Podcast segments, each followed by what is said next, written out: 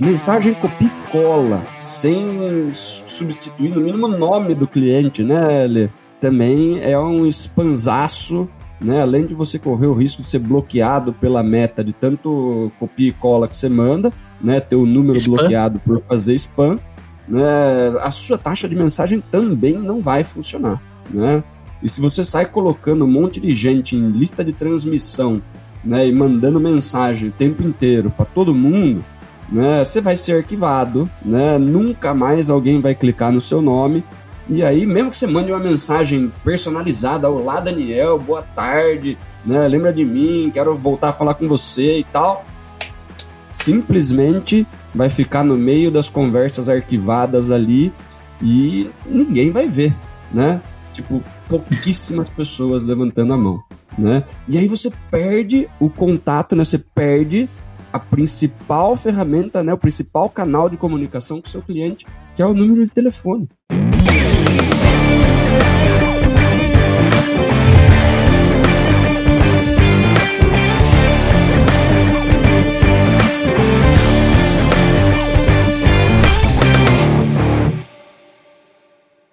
Olá, super vendedores, tudo bem?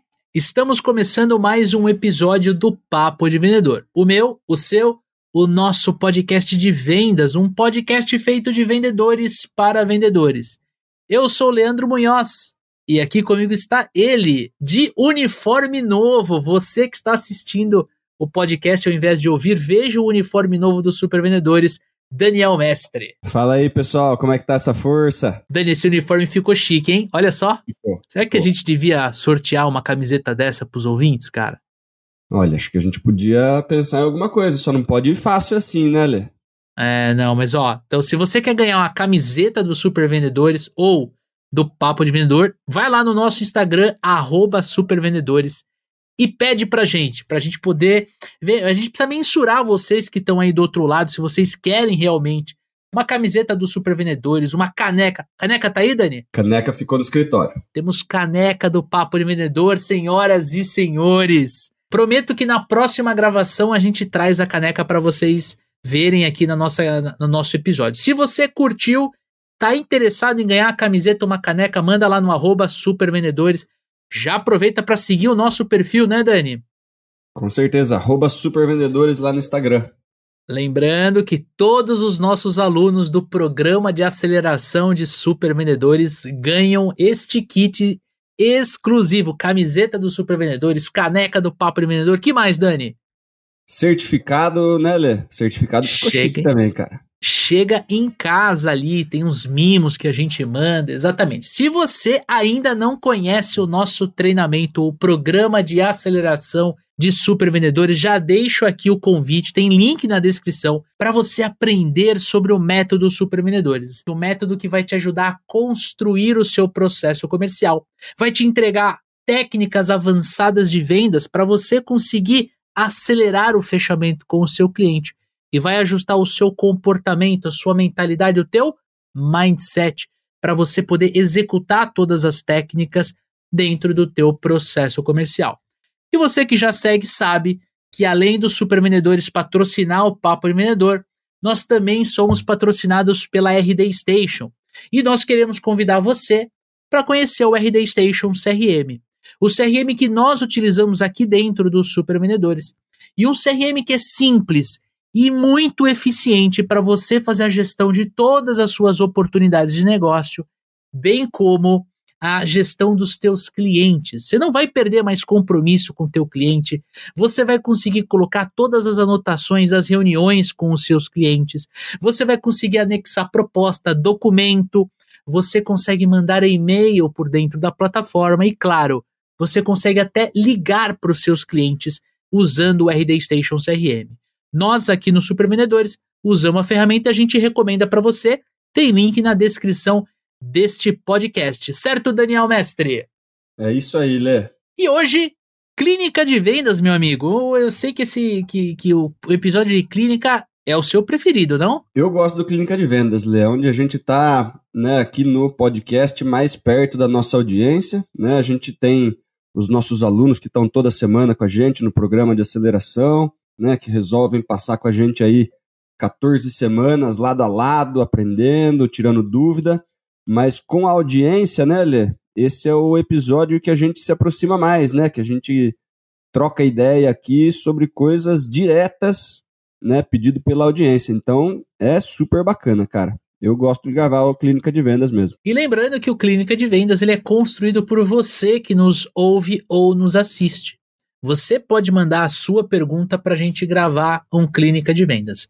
Daniel Mestre, como é que o amigo, a amiga ouvinte, pode mandar uma pergunta para gente? Cara, pode mandar pelo arroba supervendedores, mandar ali no direct do Instagram, né? Super facinho. Ou pode mandar pelo e-mail, contato arroba supervendedores.com.br, coloca ali no assunto, né? Pergunta para clínica de vendas e tal, que a sua pergunta muito provavelmente vem pro ar, não é isso aí, Leandrão? Exatamente, Dani. Inclusive, eu que recebo essas perguntas, tiro um print e deixo salvo numa pasta. Aí, quando a gente está com a Mai, a nossa produtora, a gente usa essas perguntas para desenhar a pauta, geralmente com quatro ou cinco perguntas do Clínica de Vendas. Então, vai lá no Instagram, supervendedores, ou se você preferir, manda um e-mail para contato supervendedores.com.br com a sua pergunta. Lembrando que vale a pena você mandar um pouco do teu cenário. Fala um pouquinho da tua empresa, do produto que você vende, fala um pouquinho dos teus desafios, quanto tempo você trabalha com vendas, porque é uma satisfação poder gravar isso. E se você é nosso aluno, saiba que você tem preferência nas perguntas do Clínica. Se você está no nosso, no nosso treinamento online e ao vivo, o programa de aceleração, é só mandar no grupo do nosso programa que eu e o Dani a gente pega essa pergunta, te responde ao vivo e traz para o Clínica de Vendas para nossa audiência. E se você está no método Supervendedores, nosso treinamento online gravado, você também pode mandar através da Hotmart ou no grupo dos alunos. Aí você manda ali, coloca um hashtag Clínica de Vendas que a gente quer responder a tua pergunta no ar. Beleza? Dani, vamos para a primeira pergunta aqui. A primeira pergunta é do Anderson Grafite. Gosto muito do Papo de Vendedor e acompanho sempre. Anderson, muito obrigado. Queria perguntar como conquistar o cliente do meu concorrente. Consegue dar dicas ou técnicas para facilitar o meu trabalho? A gente não sabe exatamente qual que é o, o ramo que ele trabalha, né?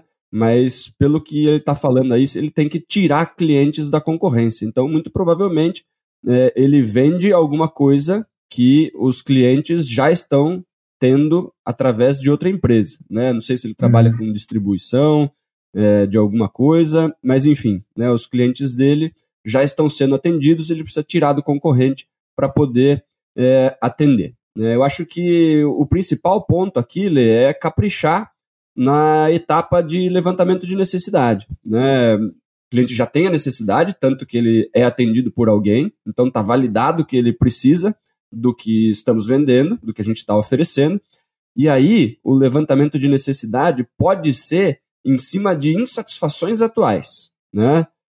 A gente atende muito, muito aluno e empresa do ramo de distribuição, e aí o levantamento de necessidade pode ir em cima se, se ele está recebendo 100% do que ele pede, se o prazo de entrega está sendo atendido, quais são as principais dores que ele enfrenta hoje com o atual fornecedor, né? E usar esse tipo de insatisfação, esse tipo de dor, para você conseguir se colocar como uma solução né, sabendo que o produto, né, ele já precisa porque tem alguém que está fornecendo para ele, né? Eu não gosto, Lê, de ir pelo caminho de falar mal da concorrência, tá? Então é sempre mais fácil a gente ir pelo levantamento de necessidade, buscar um tipo de incômodo, um tipo de dor, algum tipo de insatisfação, para que isso saia da boca do concorrente né? Porque se a gente entra falando mal do cliente, ah, não, porque eu tô vendo ser atendido por tal empresa, essa empresa faz isso, isso e aquilo, né? Começa a tentar denegrir a imagem de um concorrente, né? Abre um campo ali para o cara falar assim, não, não, comigo nunca aconteceu isso, os caras são super gente boa, nunca tive problema nenhum. E aí você entra num embate, né? Aí ao invés de você tentar trazer o cara para você, ele está tentando defender o posicionamento dele, né? Ele ele começa ah, e aí fica a palavra de um contra o outro, né? Você falando que, que, o, que o concorrente é ruim, ele defendendo o concorrente, porque é o atual fornecedor dele, né? Ele não gosta de estar errado, de estar, tá, né? Mesmo que ele tenha uma insatisfação. Se a gente sai de prima falando mal do concorrente, ele se sente atacado, né? Falando, pô, fiz uma decisão errada, tá me chamando de, de, de burro, sei lá, qualquer coisa do gênero. Então, eu sempre prefiro ir pelo caminho de investigar insatisfação, investigar uma dor, fazer com que isso saia da boca do seu cliente, e aí você fala bem da sua empresa e como você consegue resolver essa insatisfação, né? Sem ficar mencionando é, concorrente, tá? Eu acho que esse caminho é um caminho que funciona bastante, Lê. E você, o que, que você tem de dica aí para dar pro nosso amigo? Cara, eu, eu gostei do que você falou, porque você foi direto para o levantamento de necessidades. Né? Você trabalhou muito o conceito uh, durante a conversa com esse potencial cliente, o que você deve falar e o que você não deve falar. Gostei do, do lance de focar no levantamento de necessidades, concordo contigo. E também gostei do lance de não entrar numa disputa uh, falando mal do teu concorrente, do produto, porque querendo ou não, ele escolheu aquele produto no, no passado. Então ia ser incongruência do comprador assumir que ele tomou uma péssima decisão. Para você, como vendedor, que quer trazer esse cliente para dentro da tua carteira, não vai ser eficiente fazer isso. Você não, não, não recomendamos você entrar em disputa com o teu potencial cliente. Né? Então eu vou fazer o seguinte, eu vou dar um passo para trás no dentro do processo comercial e eu vou falar de prospecção. Porque se a gente, é, é, se a gente quer roubar o, o, o, o cliente do nosso concorrente, a gente tem que entender muito a forma como a gente gera valor para esse cliente antes da gente levar ele para o levantamento de necessidades, que o Dani brilhantemente trouxe essas dicas para vocês, tá?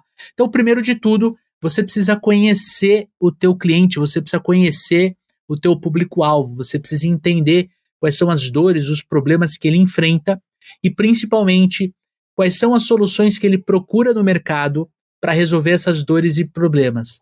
Porque ele está fazendo isso com o teu concorrente. E quando você for fazer um contato com ele, né, você tem que ter uma abordagem muito bem uh, desenhada, um roteiro de abordagem muito bem preparado para você conseguir trazer ele do estado de ocupado para o estado de interessado, de conhecer uma nova proposta. E ao mesmo tempo você vai ter que oferecer alguns diferenciais para você contornar a objeção, eu já tenho um fornecedor. É aí que está o pega. Eu consegui levar aquele meu potencial cliente para um estado onde ele consiga me ouvir e aceitar de repente o produto ou o serviço que eu estou ofertando para ele. É legal você de repente ter uma oferta diferente né? Se você vende um produto de alto impacto, de repente você trabalhar com uma oferta que gere uma curiosidade nele, que ele tenha, por exemplo, o interesse em, em pô, peraí, é, o meu atual fornecedor nunca fez isso por mim, né? Então essa oferta ela é muito, mas muito importante. E cara, não pode esquecer do teu atendimento, a forma como você atende essa pessoa. Se ela pede, por exemplo, para você ligar mais tarde, né? Um, ou se ela pede para ligar no dia seguinte, às 10 da manhã, cara, ligue mais tarde ou ligue no dia seguinte às 10 da manhã. Não, não, não perca o compromisso.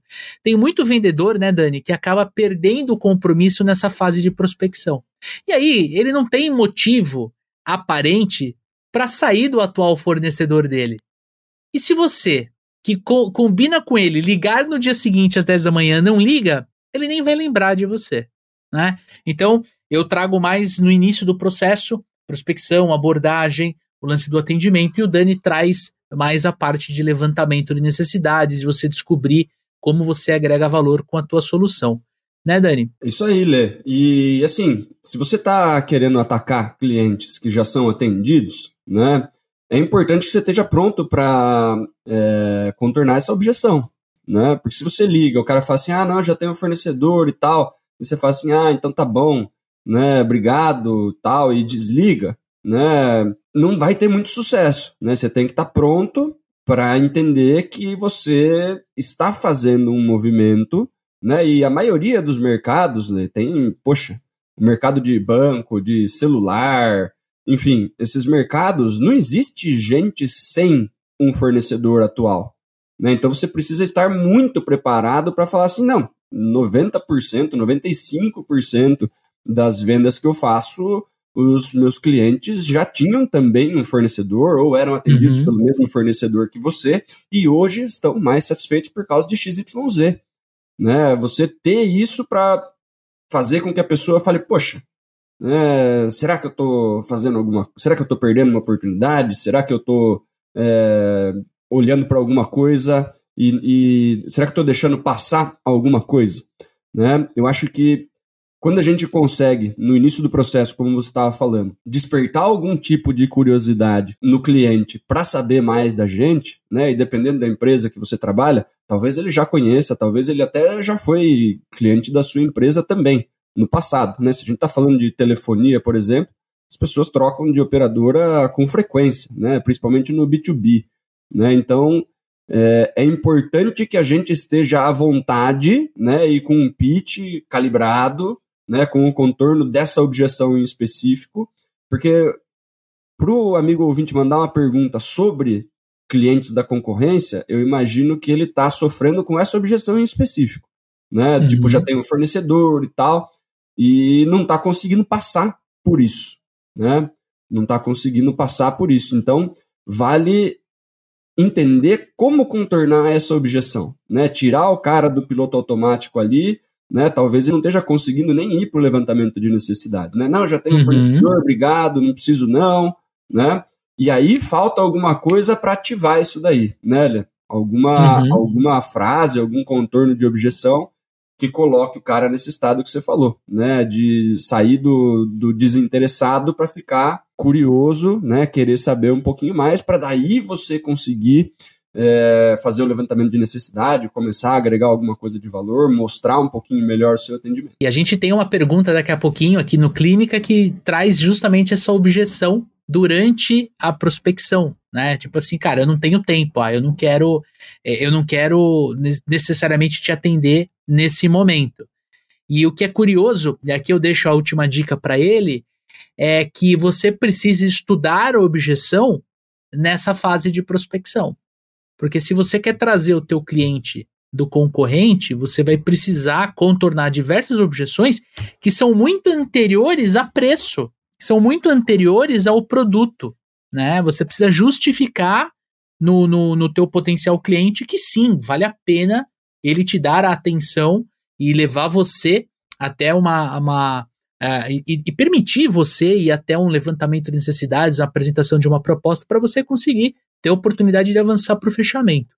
E cara, vamos ser sinceros, Dani, nunca é demais ter mais um fornecedor, principalmente para quem está comprando, né? Por exemplo, nesse momento, aqui nos Supervendedores, a gente está escolhendo um novo fornecedor de registro de marcas e patentes. A gente precisa de uma consultoria que traz, que faz essa solução específica para nós.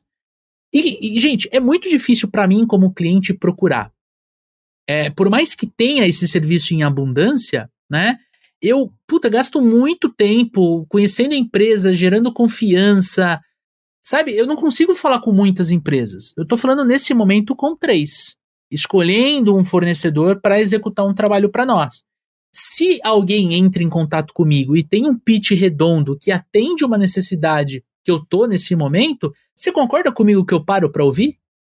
Porque é difícil você achar empresas de qualidade. Eu tô, eu tô colocando esse exemplo, mas você pode levar para qualquer outra situação. Pode ser escolher uma agência de marketing, pode ser comprar um carro, trocar o seu computador. É, é você pode levar para N situações. O, o, o, interessante é você entender que quando você está comprando, quanto mais opções de qualidade você tem, principalmente essas opções vindo até você, melhor. Né? Então, de novo, o teu atendimento durante todas essas fases vai ser determinante para você conseguir ter sucesso na hora de trazer o cliente para dentro do teu negócio, da tua carteira. Exatamente. E aí, esse tipo de contorno de objeção, se você está conversando com o cliente, ele fala, pô, já tenho um fornecedor, e você resolve contornar com isso que o Leandro está falando, do tipo assim, cara, que bom que você já tem um fornecedor, né, bacana, para mim, tranquilo, né, grande parte dos meus clientes é, tinham outro fornecedor quando a gente conversou, né? Alguns compram um pouco de mim hoje, alguns já compram 50% de mim e 50% do outro, e outros já compram de mim 100%, né? E começaram da mesma forma. O que, que eu gostaria, né? Que você me ouvisse, caso o seu fornecedor tenha uma dor de barriga, caso você tenha alguma necessidade que ele não está conseguindo te atender, você já me conhece, você passa a mão no telefone, eu consigo te atender rápido, né? e tudo que eu quero é apresentar para você rapidinho, nem que seja para você me ter como backup, por exemplo, né? O que, que você está fazendo com, com isso? Você não está se posicionando como segunda opção. Você está conseguindo levar o cliente para o levantamento de necessidade. Você está conseguindo avançar no processo comercial, né? Você está fa falando para ele o quê? Tudo bem. E eu respeito que você tem um fornecedor, mas me ouve. E aí o cara topando te ouvir, depois você agrega valor suficiente, depois você se vende, depois você faz as coisas e tenta pegar 100% da conta. Né? Nossa estratégia aqui é fazer o cara dar o próximo passo com a gente. Né? É melhor eu, eu, eu topar que ele me tenha ali como uma segunda alternativa, caso a primeira alternativa tenha uma dor de barriga para ele não ficar na mão, do que eu nem avançar com ele no meu processo comercial, né? Eu seguindo por levantamento de necessidade, eu descubro as insatisfações, descubro as coisas, qualquer coisa pega a conta inteira, né? Uhum. O problema é eu esbarrar nessa objeção e não conseguir avançar, não conseguir ir para o levantamento de necessidade, não conseguir fazer absolutamente nada, né, Lê? Exato. E importante para a gente finalizar, tem que treinar muito, tem que ter técnicas de vendas que te ajude a acelerar esse processo de influenciar o teu cliente, o teu potencial cliente a fechar com você. Aí você tem que ajustar o teu comportamento a todo momento, porque, cara, às vezes você vai trabalhar bastante com o cliente, vai chegar lá na frente e ele vai fechar com o atual fornecedor. Você não, você vai ficar triste, evidente. Eu e o Daniel, a gente ficaria triste nessa situação. Mas, cara, ficou triste, né? É, dia seguinte você já tem que estar tá de novo na pegada e entender que isso faz parte e que você vai precisar, em cima do teu desenvolvimento profissional, encontrar alternativas para seguir mesmo assim e continuar ligando para o cliente continuar falando com ele. Agora a gente vai para a segunda pergunta aqui, a pergunta do Caio Junqueira. Trabalho com vendas há quatro anos e tenho notado o uso do WhatsApp cada vez mais presente na hora de vender. Inclusive, tem vários clientes que procuram o meu trabalho através do WhatsApp. Daí vem minha pergunta: o que devo e não devo fazer na hora de vender pelo WhatsApp? Boa. Acho que todo clínica de vendas está vindo uma pergunta de WhatsApp, né, Lê? Impressionante. Cara, é, a gente tem que reforçar, a gente tem a pesquisa Panorama de Vendas, que foi é, desenvolvida e lançada pela RD Station e que fala, né, abertamente sobre a presença do WhatsApp como ferramenta de vendas, né, meu? Exatamente, né? Lê, vou começar pelo que não fazer, depois você fala o que fazer, tá bom? Show, as dicas do que não fazer. Se você Fechado. trabalha com WhatsApp, coisas básicas, né? Mas que ainda hoje né, eu, como cliente, tenho percebido, tá? Gente sem foto, ou com foto só para quem adicionar na agenda, né? Boa. Sem nome. Então fica lá, mais nos 55 DDD e o número, você não sabe nem o nome da pessoa que está te chamando. Zero informações sobre a empresa, sobre qualquer coisa dentro do WhatsApp. Ah, mas eu estou usando meu número pessoal para vender. Cara, deixa a foto aberta, deixa o nome aberto, põe o nome da sua empresa ali no campo de, de, de informações, ali Destaque. naquela frasinha que aparece no, na, na frente do seu nome. Isso é o mínimo para alguém responder uma primeira mensagem, né? E aí, para piorar, essa pessoa não manda uma abordagem explicando quem é, de onde veio, por que, que quer falar comigo, né? Às vezes manda assim, ó, é, Oi, Daniel, boa noite, tal, tal, tal, e já sai falando como se tivesse né, avançado no processo comercial, cara. A taxa de resposta de mensagens desse tipo é muito, muito, muito baixa, né? É, é completamente descabido, né? Não tem como, tá? Com foto, com nome, com tudo que precisa, né? Com, com o mínimo necessário, as pessoas já têm dificuldade de ter resposta dependendo do tipo de abordagem que você faz. Né? Mensagem copia e cola, sem substituir no mínimo o nome do cliente, né, Lê? Também é um espanzaço, né? Além de você correr o risco de ser bloqueado pela meta de tanto copia e cola que você manda, né? Ter o número spam. bloqueado por fazer spam, né? A sua taxa de mensagem também não vai funcionar, né? E se você sai colocando um monte de gente em lista de transmissão, né, e mandando mensagem o tempo inteiro para todo mundo, né, você vai ser arquivado, né? Nunca mais alguém vai clicar no seu nome. E aí, mesmo que você mande uma mensagem personalizada, olá Daniel, boa tarde, né? Lembra de mim, quero voltar a falar com você e tal. Simplesmente vai ficar no meio das conversas arquivadas ali e ninguém vai ver, né? Porque a, o número de pessoas que arquivam uma conversa e o número de pessoas que desarquiva ou desbloqueia, né, um vendedor ou uma empresa, são números gritantes, né? A gente estava lá no RD Summit, a gente assistiu a palestra do cara que responde direto para o Zuckerberg, né? E ele falou, né, numa sala acho que tinha umas 4 mil pessoas, né? Quem já bloqueou um vendedor, né, ou uma empresa no WhatsApp, né? 90 e sei lá quantos por cento da galera de mão levantada, né? Quem já bloqueou ou arquivou uma empresa, todo mundo levantando a mão. Quem já desbloqueou ou desarquivou alguma mensagem desse tipo, né? Tipo, pouquíssimas pessoas levantando a mão, né? E aí você perde o contato, né? Você perde a principal ferramenta, né? O principal canal de comunicação com o seu cliente, que é o número de telefone.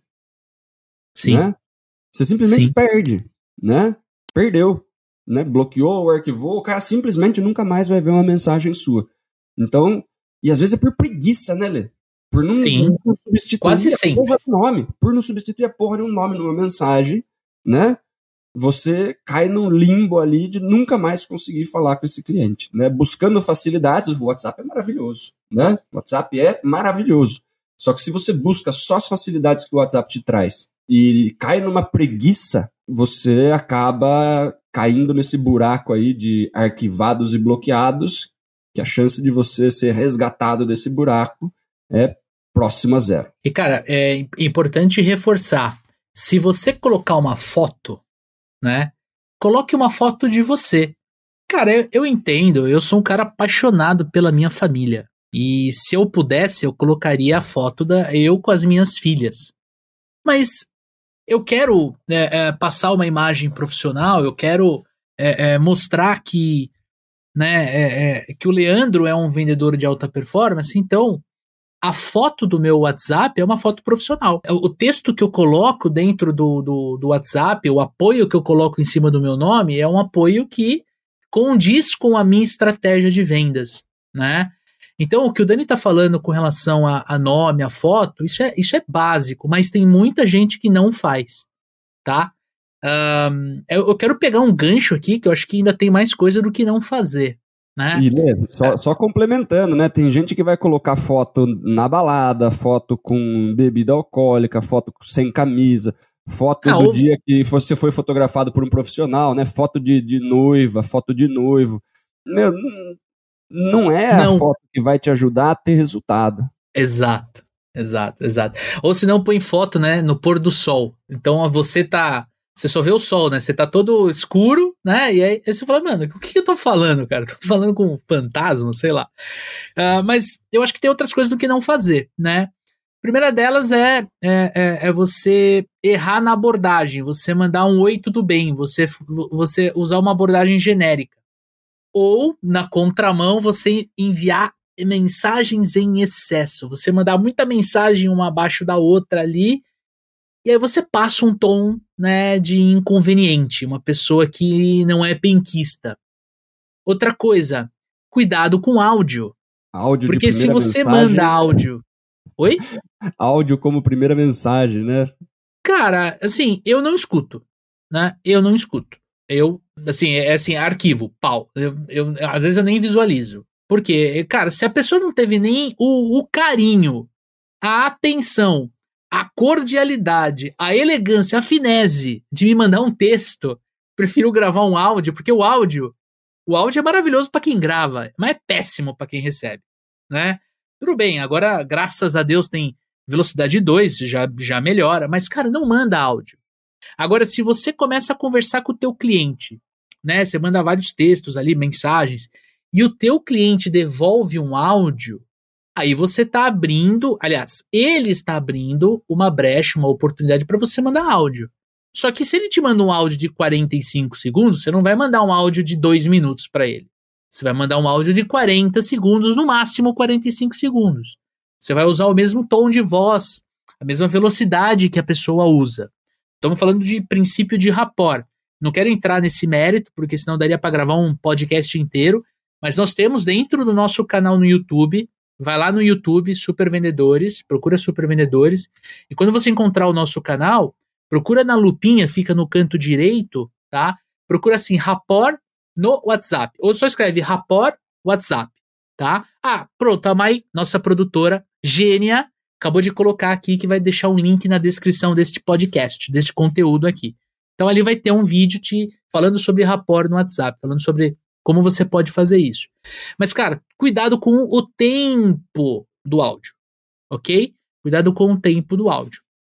E evita mandar mensagens genéricas. Sabe aquela mensagem que não traz nenhuma informação, não diz o propósito do seu contato e nem o que a pessoa tem que fazer para avançar? Entendeu? É, é, é, evita isso e, e, tenha uma preocupação muito grande em interpretar corretamente o que o seu cliente está te passando. Tá? É, tem muita gente que às vezes é, lê uma mensagem e interpreta como ele quer. Cara, calma, deixa eu olhar o cenário. Isso acontece muito porque quando a gente fala de vendas, Dani, a gente está assim com. Não é uma conversa aberta. Eu não estou conversando com o Daniel, eu conversando com o Daniel, com a Mayara, com o Gabriel, com o Douglas, com. Eu tô falando com muitas pessoas, então eu posso, na minha ânsia, na minha ansiedade, eu posso pegar uma mensagem que o Daniel me manda e interpretar de uma forma errada. Então tem que ler, tem que ter atenção. Parece básico, eu sei, mas cara, não é. Tem muita gente que erra just, justamente nisso, né? E aí você falou, pô, Lê, fala o que fazer. Eu acho que tudo que a gente falou para não fazer já dá a resposta do que fazer, né? Mas eu queria trazer três dicas essenciais. Né? Primeira delas, entenda onde você está no teu, no teu funil de vendas. Se você está conversando com alguém que está mais no topo do funil, essa pessoa ela não tem necessariamente a necessidade do teu produto ou não, não enxergou valor naquela solução. Tem um fornecedor, como a gente comentou na pergunta anterior. Cara, você ser ignorado por essa pessoa, ela é natural, é um processo natural. Agora, se você está falando com alguém que está a fundo de funil, faz um orçamento, tem boas perguntas técnicas, questiona preço e do nada a pessoa some, fundo de funil, bicho, tu perdeu a proposta. Ele fechou com outra pessoa, ele fechou com outra empresa. Você tem que diagnosticar. O que eu mais vejo as pessoas perguntando pra gente, principalmente no Instagram, lá no supervendedores, é, pô, como é que eu faço para não ser ignorado? Ué, como é que você luta contra a corrente de um, de um, de um rio? Você não luta que eu quero dizer? Você vai ser ignorado no WhatsApp. Você só tem que entender aonde você, aonde o cliente tá, aquela pessoa, aquele contato tá. Se você tá sendo ignorado por alguém que tá no topo, cara, faz parte. Agora, se você foi ignorado por alguém que tá no fundo, você já falou preço, condição de pagamento, é, é, frete, você já, né, você já conversou de repente por telefone e a pessoa para de te responder, esse é um indício de que já encontrou um fornecedor. Então, esse é o primeiro ponto. Segundo ponto, tenha abordagens bem desenhadas. E uma abordagem bem desenhada, a gente fala isso muito no nosso treinamento, no método Supervendedores, é uma mensagem que ela vai ter uma ela vai ter uma apresentação rápida, rápida sobre você, vai ter o motivo do seu contato, né? Por que, que a pessoa ela tem que tem que te responder e vai ter uma chamada para ação. Simples assim, eu preciso mandar uma pergunta para que eu tenha uma resposta. Parece básico, mas as pessoas não fazem. Ela vai e fala do produto e não manda nenhuma pergunta para o cara devolver. Tem profissionais, pessoas pragmáticas que leem aquilo e falam, ah, depois eu respondo, só que o depois nunca chega. Então eu tenho que ter um cuidado grande dentro do WhatsApp. E terceiro, para a gente poder finalizar essa, esse, essa pergunta específica né, do, do Caio. Cara, você tem que se preocupar em, entender a cadência que você tem que ter de contato com o teu cliente ou com o teu potencial cliente, cruzando dentro do teu processo comercial. Se você tem, por exemplo, um prazo médio de fechamento de 15 dias, quer dizer que você fecha vendas com um dia ou no máximo 30 dias, né? Dividido da 15 dias. E aquela conversa do WhatsApp supera esse tempo médio, pode ser que você está usando a cadência errada. Você precisa fazer o quê? Você precisa fazer, de repente, mais follow-up. Você não pode deixar a conversa correr. E aí entra uma dica extra aqui, né? Falei que era três, mas eu quero dar uma dica extra, cara. Você usar o WhatsApp não impede que você use outros canais, né, Dani? Não impede que você ligue para a pessoa. Não impede que você mande um e-mail, que você adicione ela no, nas redes sociais, no LinkedIn, no Instagram. Dependendo do teu modelo de negócios, não impede que você visite a pessoa. Você pode trabalhar com outros canais. Por quê? Porque cada ser humano tem um comportamento diferente quando a gente fala de WhatsApp. Tem gente que é super ativo. O Daniel, por exemplo, é um cara super ativo. É, é, eu mando uma mensagem para ele, às vezes eu nem terminei a escrever o resto da mensagem, ele já tá me respondendo. Eu já sou um cara completamente. Eu espero acumular mensagem, daí eu entro e vou de baixo para cima, vou respondendo e depois paro. Porque eu não consigo me concentrar em outra atividade se eu tiver que ficar indo e vindo no WhatsApp. Né? Para gravar esse podcast, por exemplo, meu celular está no, no, no modo avião, eu não quero nem ser perturbado. Você entende? Cada ser humano tem um comportamento. Então não, não olha para o teu cliente com o seu comportamento. Se você é um cara super ativo, saiba que você vai atender clientes que olham o WhatsApp às vezes uma vez por dia. Conheço pessoas que olham o WhatsApp uma vez por dia. Beleza? Acho que essas dicas, né, Dani, já são aí suficientes para ajudar o Caio nessa missão, né, meu amigo? É, dependendo do, do, do perfil do cliente, Lê, tem cliente que ainda prefere ligação, cara. Com né? certeza. Né? E muitos. Que não gosta de ficar digitando. Tem gente que a vida inteira comprou pelo telefone e resolveu coisa pelo telefone, cara. Exato. Telefone fixo. Né? Exato. Tem gente que exato, trabalhava exato, com o telefone fixo do lado da mesa, bicho. Né? Essas pessoas vão preferir que você leve a conversa para o telefone e assim, você vai ser o único que vai levar a conversa pelo telefone. Olha Exato. quão na frente dos outros vendedores você tá. Entende? É isso aí. É o que o Leandro falou sobre nadar contra a correnteza. Né? A pessoa está ignorando todo mundo pelo WhatsApp. Você vai lá e você liga, você foi para a margem. Terra firme. Você vai a pé contra a correnteza sem esforço nenhum. Você está falando com o cara no telefone. Exatamente. Acabou o problema. Exatamente. É isso aí. E agora a gente vai para nossa terceira pergunta, Denise Saragoza. Eu sou BDR, ou seja, ela é uma vendedora hunter, ela prospecta negócios, tá? Uh, de uma empresa de consultoria e sou responsável por prospectar ativamente novos clientes. Uma das coisas que eu mais escuto quando eu ligo para o prospect é: eu não tenho tempo. Daniel Mestre, como conseguir avançar quando o cliente não tem tempo. É isso aí, Lê. Eu vendi bastante tempo consultoria. Na verdade, todo mundo tem 24 horas por dia, né? Ninguém tem tempo para fazer coisa que não estava dentro da sua agenda, das suas prioridades. Né? Você vai ligar para alguém, a pessoa não estava esperando sua ligação. Né? Se, a, se a objeção é não tenho tempo e você vende consultoria, se você vende consultoria, você está querendo resolver algum tipo de problema. Né? já use essa própria objeção do cliente para mostrar que você pode ajudar ele. Né? Uhum. Poxa, não tenho tempo, estou correndo aqui com a minha equipe de vendas. Falei assim, exatamente para isso que eu te liguei.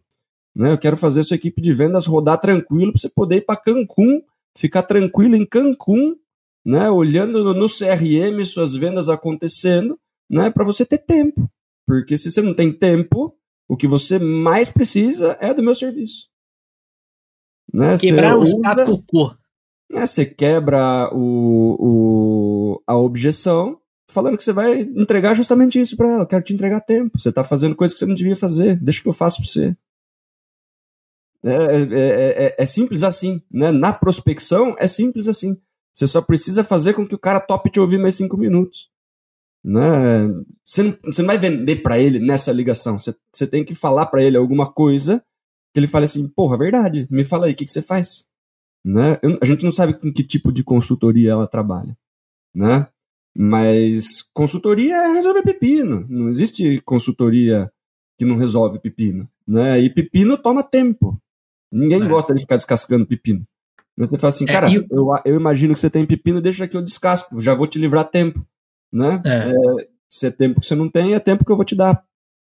E o, e o, e o tempo, né, cara, ele ele vai perdurar por todo o processo comercial. Às vezes eu posso falar para você que a gente está conversando tem 15 dias E aí você quer me levar para uma reunião e eu falo que eu tô sem tempo para reunião. A gente conversa, eu respondo o teu WhatsApp, mas eu não tenho tempo para te responder. Olha que bizarro. O ponto é que você precisa ficar à vontade contornando essa objeção, porque ela vai aparecer em diversos momentos do teu, do teu processo comercial, da forma como você vende, né? E a gente tem que entender que quando a gente está prospectando, a objeção é, eu não tenho tempo, ela pode ser uma cortina de fumaça. Porque, cara, atender um novo fornecedor, ele demanda energia. Acho que o correto é, eu não tenho energia para te atender agora. não, cara, eu tô fazendo várias outras coisas aqui que tem mais prioridade do que atender o um novo fornecedor, então eu prefiro falar que eu não tenho tempo. Então, eu acho que, Dani, para mim, precisa ser direto, precisa, ser, precisa ter um, um, uma abordagem muito bem desenhada para ser direta e objetiva né? E você tem que ter uma abordagem que no início mostre valor para a pessoa. Porque eu já não quero falar com o fornecedor.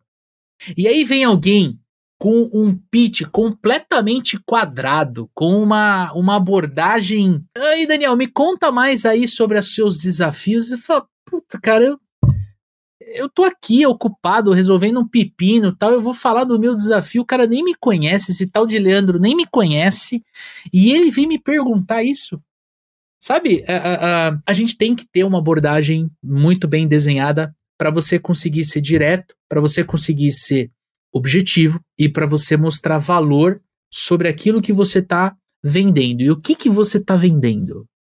Você está vendendo o próximo passo da tua venda que pode ser uma reunião, por exemplo, de levantamento de necessidades, que pode ser uma visita naquele comércio, que pode ser é, um telefonema de um tempo maior, enfim, aquilo que você que você é, é, aquilo que você vende. E aí você tem uma, um, um outro ponto que eu acho que é interessante a gente falar. Você precisa oferecer uma alternativa. Porque às vezes o Daniel ele pode estar realmente ocupado. E aí eu posso perguntar, né, eu posso usar isso que o Dani comentou, pô, que bom que você está ocupado. E é justamente por isso que eu gostaria de falar com você. Só que mesmo assim ele fala assim: olha, cara, é, é, é interessante, mas eu estou em reunião. Aí você devolve. Você prefere que eu te ligue hoje, à tarde, por volta de umas 17 horas, ou amanhã às 10h30 da manhã? Você devolve para a pessoa uma alternativa onde vocês vão se falar. Entende? É você aprender em cima de, dessa técnica a ter empatia, porque a pessoa pode estar realmente num compromisso, né? Por exemplo, eu estou gravando podcast com o Daniel, não vou atender o telefone agora. Você percebe? Então eu estou extremamente ocupado. Agora, o que, que eu faço? Se alguém me liga, vai para a caixa postal. Agora, se alguém me liga e eu atendo, e eu estou de repente me preparando para uma reunião, você entende que eu não posso atender agora? Só que o que, que a maior parte dos vendedores fazem? Eles aceitam. Ah, então tá bom, eu ligo mais tarde. E aí o mais tarde, meu, pode ser nunca mais. Por quê? Porque às vezes você vai para outro cliente, vai fazer outra atividade e você se perde. Percebe? Então, uh, uh, as minhas dicas aqui para Denise é justamente essas: aprender a, durante uma cold call a contornar essa objeção e treinar muito, Denise. Treinar muito. Quanto mais você treinar, mais à vontade você vai ficar. É, contornar objeção é prática. Você constrói o contorno com técnica, você ajusta o teu comportamento, né, Dani? Por isso que o, o, o método dos supervendedores, o nosso treinamento, a gente fala tanto disso, técnica e comportamento, técnica e comportamento, e faz roleplay. Desenvolve roleplay com a tua equipe para você, ou se você não tem equipe com teu marido, por exemplo, né? É, enfim, que você consiga é, é, se colocar nessa situação e começar a ficar mais à vontade.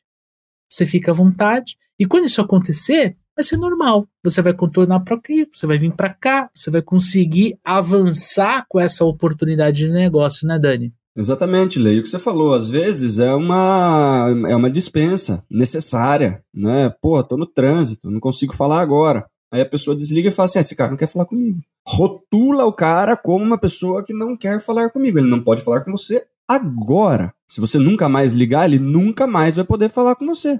Então tem que ter uma cadência, né? E se isso continuar acontecendo, contorna a objeção. Manda uma mensagem. Aí sim, manda uma mensagem pro WhatsApp. Né? Eu tentei falar com você, você falou que estava ocupado, gostaria de saber né, se você tem uma agenda, tal dia, tal hora. se você não conseguiu pegar esse compromisso na, na ligação, né? Mas uma vez que você já falou com a pessoa no telefone, né? E a pessoa pediu desculpa, não posso falar, tô sem tempo, né? Sem tempo para falar, não sem tempo para agendar a próxima reunião, né? Você pode ir por outros caminhos que a pessoa vai ver a mensagem depois que ela saiu da reunião. E aí, se for do interesse dela, ela te responde. Mas lembra de ter uma abordagem interessante, né? Porque se você faz igual o Leandro, o Leandro comentou, né? Você fala que você está sem tempo e a, pessoa, e a, pessoa, ignora e mesmo assim dá o próximo passo. Não, mas me conta um pouquinho sobre os seus desafios. O que está fazendo? Está indo para o levantamento de necessidade na reunião. Na primeira ligação que ele falou que está sem tempo de falar. Aí você está cavando sua cova, né? Você está ignorando o que o cliente está falando. Né? Então, saiba dançar conforme a música. Né? Você pode contornar, você pode falar que você vai devolver para ele justamente tempo, que é isso que você quer oferecer para ele, que você tem coisa que pode ser do interesse dele, e daí se ele abre espaço para você conversar mais cinco minutos, você aproveita, dá o próximo passo, né? Se ele está colocando essa objeção momentânea ali, estou entrando numa reunião, não consigo falar com você agora, né? Ah, mas você quer falar comigo amanhã, tal hora, ou depois de amanhã, tal hora? Não, não consigo olhar na minha agenda, depois a gente se fala, tchau, desligou. Manda um WhatsApp, se apresenta de novo, fala um pouquinho melhor sobre tudo que a gente falou na pergunta anterior, né, Lê? Sim. Fotinho, nome, tudo certinho, se apresenta e tal, e oferece ali as opções. Não, dá uma olhada na sua agenda, né? Estou à disposição, tem essas datas aqui, esses horários, né? Voltamos a nos falar em breve, aguarde o seu contato. Beleza, vamos ver como que vai fluindo a coisa. Né? O que, que a gente não pode? Ouvir uma dispensa, rotula o cliente como não quer falar comigo e fica nisso para sempre. É, acho que a gente deu bastante alternativa aqui, bastante técnica para durante a cold call, durante a prospecção de um cliente, você conseguir contornar a objeção preço. E a gente faz o convite para Denise para conhecer o programa de aceleração de vendas, né, o nosso treinamento onde eu e você, Dani, estamos com os alunos durante 14 semanas e a gente lida muito com esse tipo de trabalho. Eu acho que isso é um diferencial. A gente vai acompanhando o aluno e não só na aula de objeção, mas durante todo o processo.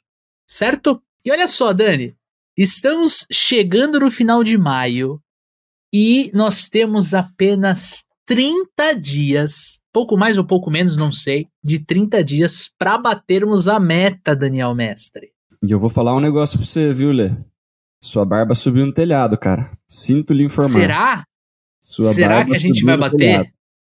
Ixi, Sua barba cara. subiu no telhado. Quem acompanha a gente já tá entendendo né? Hum, a barba do Leandro subiu no telhado, pessoal. Falta muito pouco, né? Quem tá acompanhando a gente por vídeo tá vendo a risada de desespero do menino, né?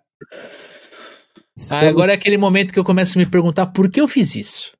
Onde eu tava com a cabeça? Onde eu tava com a cabeça? Dani, mas para quem tá a, a, dando play aqui no começo, cara, explica o que que tá acontecendo aqui, cara. É, porque a gente sempre tem ouvintes novos no, no Papo Com Vendedor. Com certeza, cara. né? E se você está aqui no primeiro episódio nesse Clínica de Vendas, né? Primeiro, bem-vindo, né? E segundo, o seu seguir de hoje está contribuindo para o Leandro raspar essa barba, né? Porque a gente tá com uma meta de 35 mil seguidores, assinantes, tal, né, no é. podcast Papo de Vendedor, dentro do Spotify, que é a principal é. plataforma que a galera usa para consumir o Papo de Vendedor, né? Até 31 de junho, junho julho? Junho. Junho, junho. Até o dia 31 de junho, se a gente bater 35 mil seguidores, o Leandro vai ficar, né, com carinha de nenê aí, vai raspar essa barba aí, cinco anos deixando crescer a barba, para tirar Exatamente. aí, o desafio, a galera tá vindo com tudo, acompanhando a gente, e que eu, que eu saiba, já tem barbeiro agendado, a gente já vai fazer uma live, né, vai fazer uma fotinho de antes e depois, colocar lá, para comemorar 35 mil ouvintes do Papo de Vendedor, né, Lê? É isso aí. E se você quer contribuir para essa brincadeira, esse essa lástima que é arrancar esta barba aqui que está há seis anos sendo cultivada, você pode ir no nosso perfil no Spotify, clica ali no, no, no nome Papo de Vendedor, você vai entrar na nossa home, você arrasta a tela lá para cima e se você ainda não seguiu, você clica no botão seguir e você dá as classificações, a notinha para o nosso podcast. Daniel Mestre, quantas estrelinhas a gente merece, meu amigo? Cinco estrelinhas nesse caso, Lê. Exatamente, cinco estrelinhas nesse caso. Vai lá, é de grátis e isso ajuda muito a gente. Certo, e se você quiser contribuir mais ainda do que simplesmente seguindo e classificando, você pega esse episódio aqui, compartilha no grupo de vendas da sua empresa, compartilha com a galera, fala assim, pô, papo de vendedor, né, podcast cheio de conteúdo de vendas e tal, e fala para todo mundo seguir a gente lá no Spotify, que aí a coisa anda em progressão geométrica, que é o que anda acontecendo, Lê. É o Exatamente. que anda acontecendo. É o que está acontecendo e a gente é muito grato por você, amigo ouvinte, amigo ouvinte. A gente faz esse episódio, a gente faz esse podcast aqui com muito carinho. É uma forma de retribuir tudo o que Vendas fez por nós, é uma forma de mostrar para o mundo. Né? O, o, o nome Papo de Vendedor, ele é um nome que foi pensado justamente para chocar. É um manifesto. Né? Eu Escutei muito isso. Ah, o Leandro tem papo de vendedor, o Daniel também. De certeza que você que está aí do outro lado também ouviu muito isso. Então, a gente retribui, a gente gosta muito de gravar, de conversar com vocês lá no Instagram, no arroba supervendedores, porque nós somos vendedores como você que está nos escutando ou nos assistindo. Beleza? É um podcast de feito de vendedores para vendedores. Isso é a nossa vida, certo, Dani? Exatamente, Leandrão. E agora vamos para a última pergunta, pergunta da Neide Rocha Santos. Sou vendedora de um distribuidor de material elétrico e tenho dias bons e dias ruins. Percebo que nos dias bons eu estou muito motivada. E aí vem a pergunta: como estar sempre motivada? O que eu posso fazer? Difícil estar motivado todos os dias, né, Leo? O normal é que a gente tenha dias bons e dias ruins. Se a gente tivesse só dias bons, a gente não ia saber que eles eram bons, né? A gente só tem dias bons porque tem uns ruins pro meio do caminho, né? Senão ia ser muito normal, né, Lê? Ia ser Exato. um marasmo, né? Então é natural que existem é, dias que são mais desafiadores, né? Dias que a gente não tá tão bem e que tem dias que a gente tá mais disposto, mais motivado, mais animado e tal, né?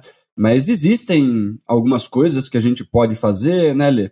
Para manter uhum. a nossa motivação, nosso ânimo um pouquinho mais elevado, né?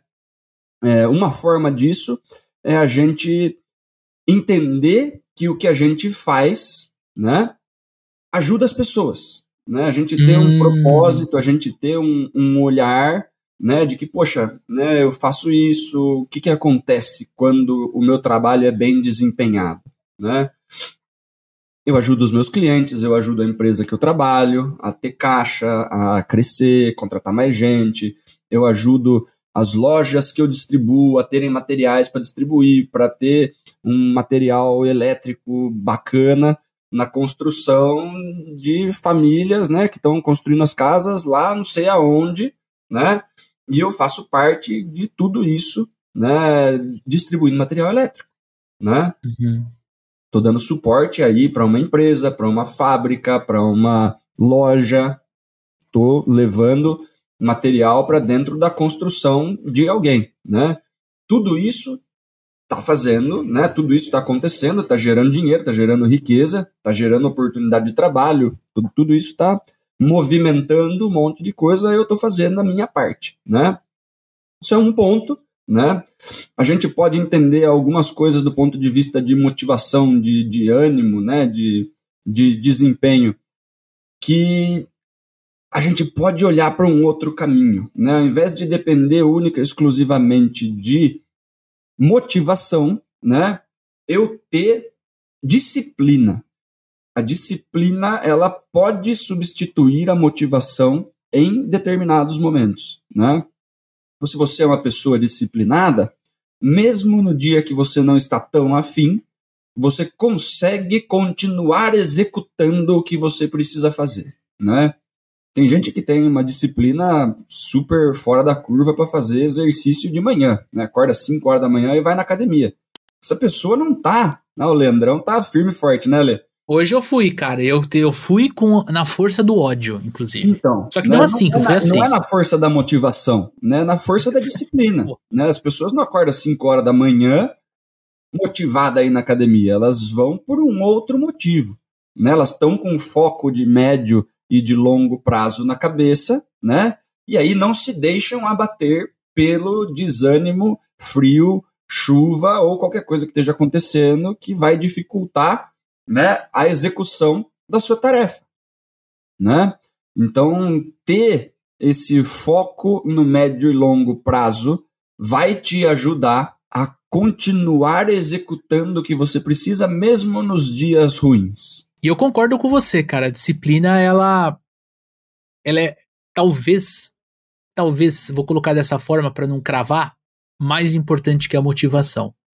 E eu sou um cara que me motivo muito, eu acabo me motivando muito pelo aquilo que eu quero conquistar. Quem acompanha o Papo Vendedor sabe que eu vivi um, um 2022 muito intenso porque hoje eu moro na minha casa, no meu apartamento.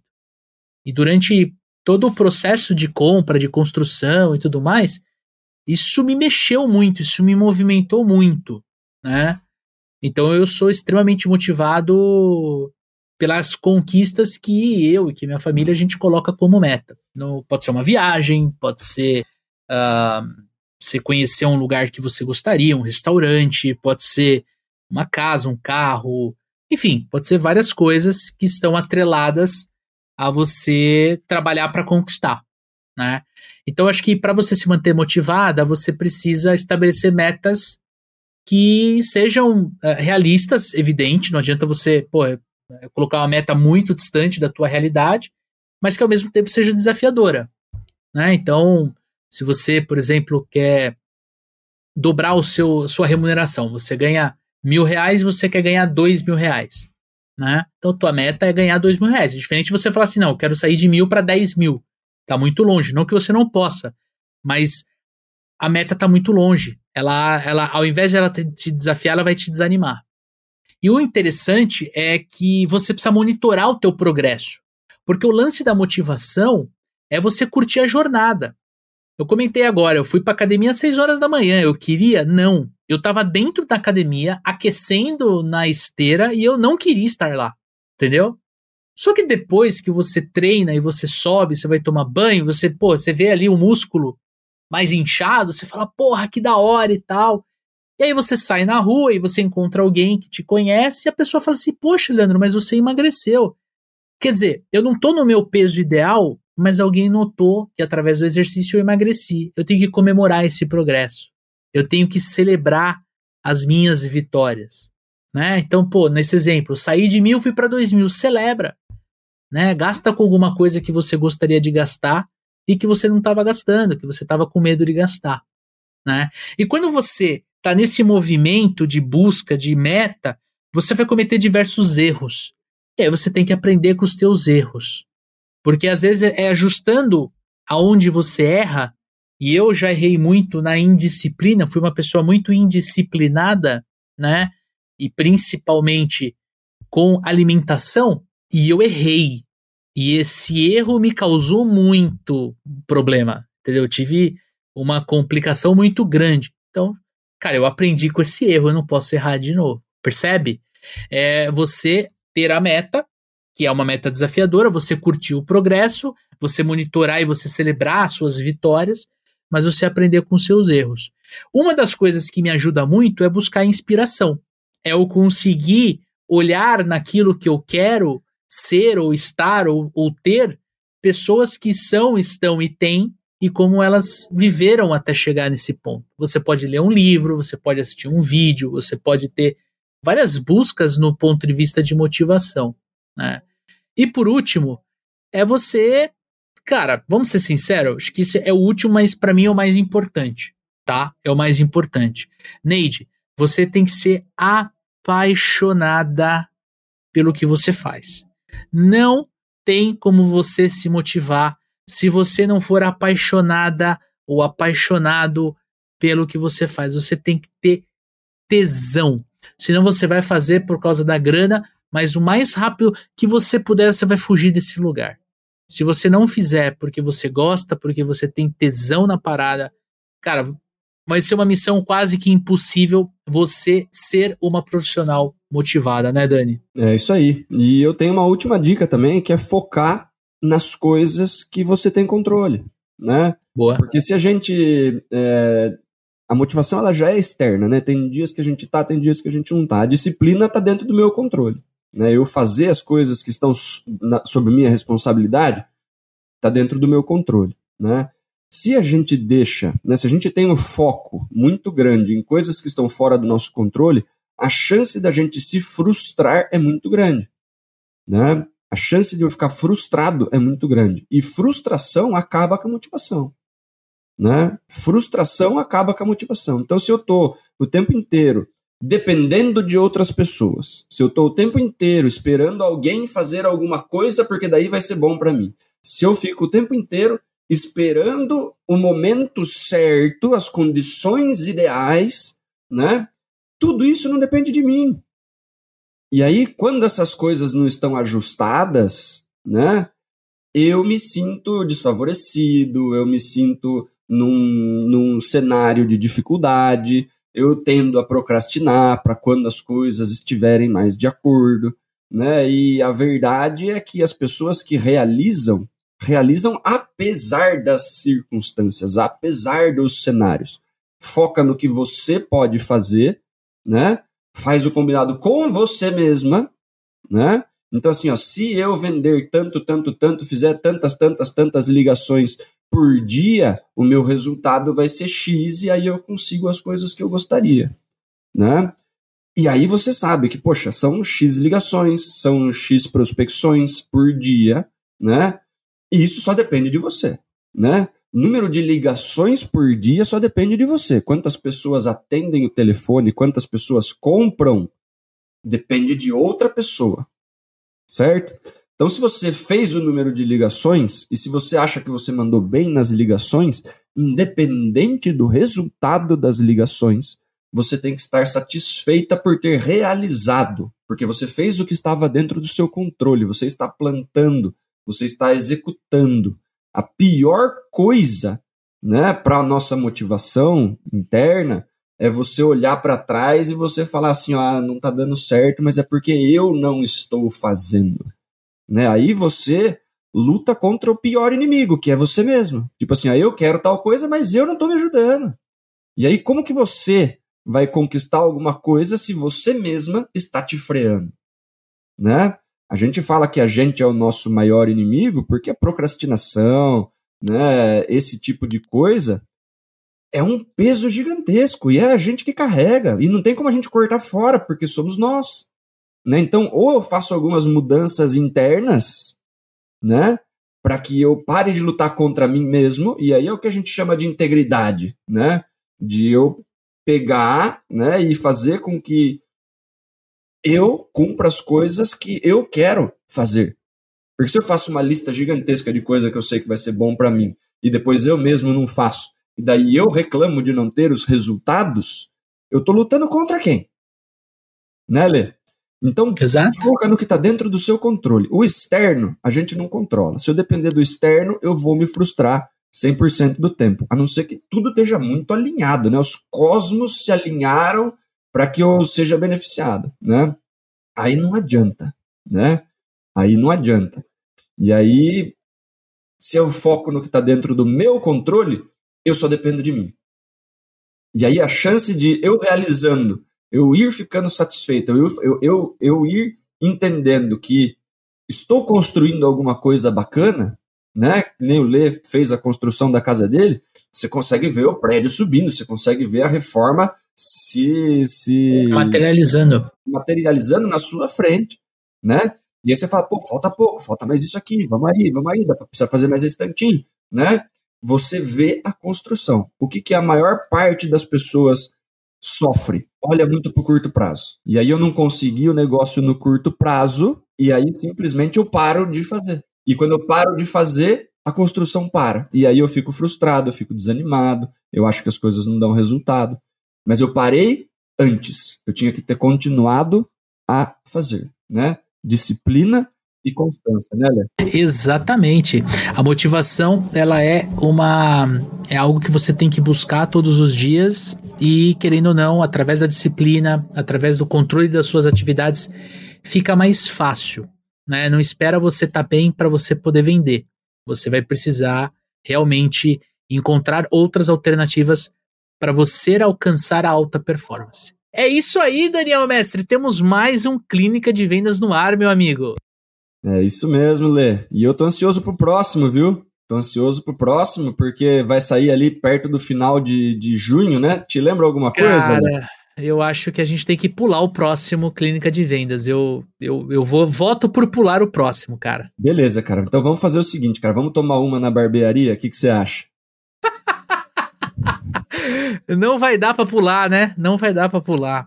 Eu acho Bom. difícil, cara. A gente construiu esse programa numa disciplina, Lê, de episódios é. saindo semanalmente toda segunda-feira, sete horas da manhã, todo último última segunda-feira do mês é clínica de vendas e aí se você tem uma dúvida, se você tem uma pergunta, se você tem um desafio, se você tem alguma coisa que está travando o seu processo comercial, manda pra gente, pode ser pelo arroba supervendedores, pode ser pelo contato arroba supervendedores.com.br.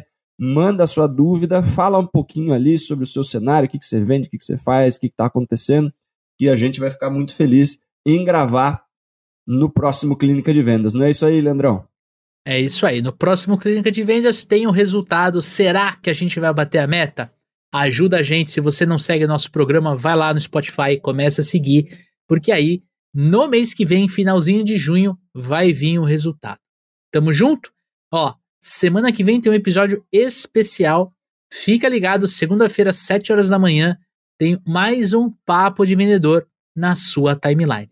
Tamo junto? Forte abraço, boas vendas e sucesso!